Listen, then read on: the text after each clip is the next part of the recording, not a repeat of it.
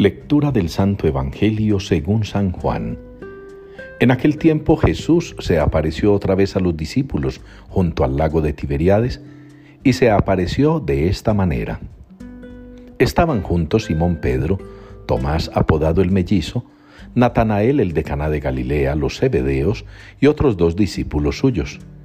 Simón Pedro les dice, me voy a pescar. Ellos contestan, vamos también nosotros contigo. Salieron y se embarcaron, y aquella noche no cogieron nada. Estaba ya amaneciendo, cuando Jesús se presentó en la orilla, pero los discípulos no sabían que era Jesús. Jesús les dice, muchachos, ¿tenéis pescado? Ellos contestaron, no. Él les dice, echad la red a la derecha de la barca y encontraréis. La echaron y no podían sacarla por la multitud de peces. Y aquel discípulo a quien Jesús amaba le dice a Pedro, es el Señor. Al oír que era el Señor, Simón Pedro, que estaba desnudo, se ató la túnica y se echó al agua. Los demás discípulos se acercaron en la barca, porque no distaba de tierra más que unos doscientos codos, remolcando la red con los peces. Al saltar a tierra, ven unas brasas con un pescado puesto encima y pan. Jesús les dice, Traed de los peces que acabáis de coger. Simón Pedro subió a la barca y arrastró hasta la orilla la red repleta de peces grandes, ciento cincuenta y tres.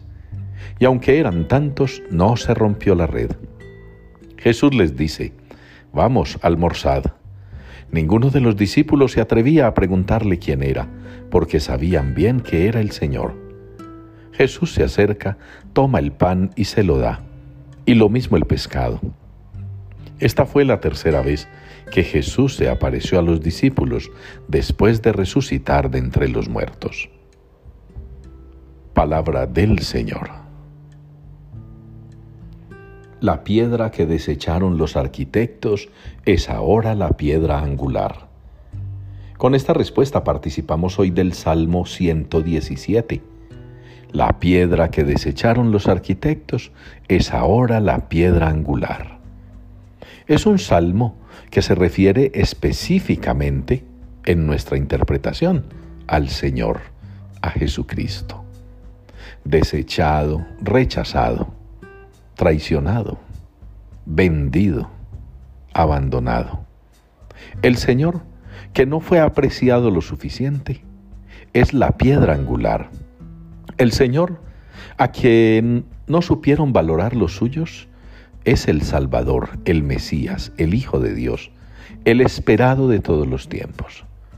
Y nos puede ocurrir a nosotros, los creyentes, que teniendo también a Jesús, lo despreciemos.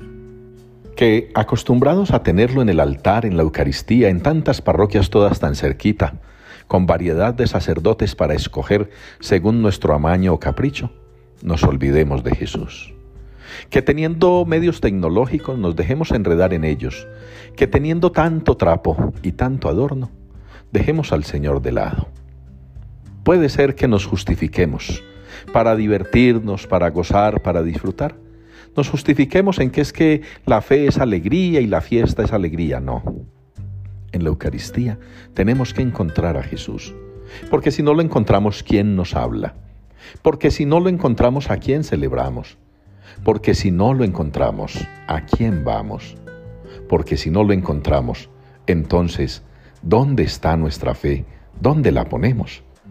Es muy importante para nosotros valorar la Eucaristía como el encuentro con Jesús. De lo contrario nos puede ocurrir lo que a los discípulos, que no lo ven, que no lo perciben, que no lo encuentran. Solamente quien tiene mucha fe y quien detenidamente observa a Cristo como el centro, puede de verdad hallarlo y distinguirlo y sobre todo darlo a conocer.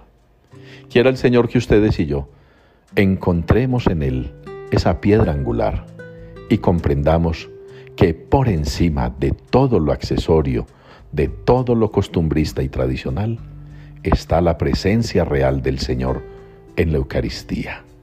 Vivir la Eucaristía, amar la Eucaristía, es poder vivir a Jesús es poder amarlo.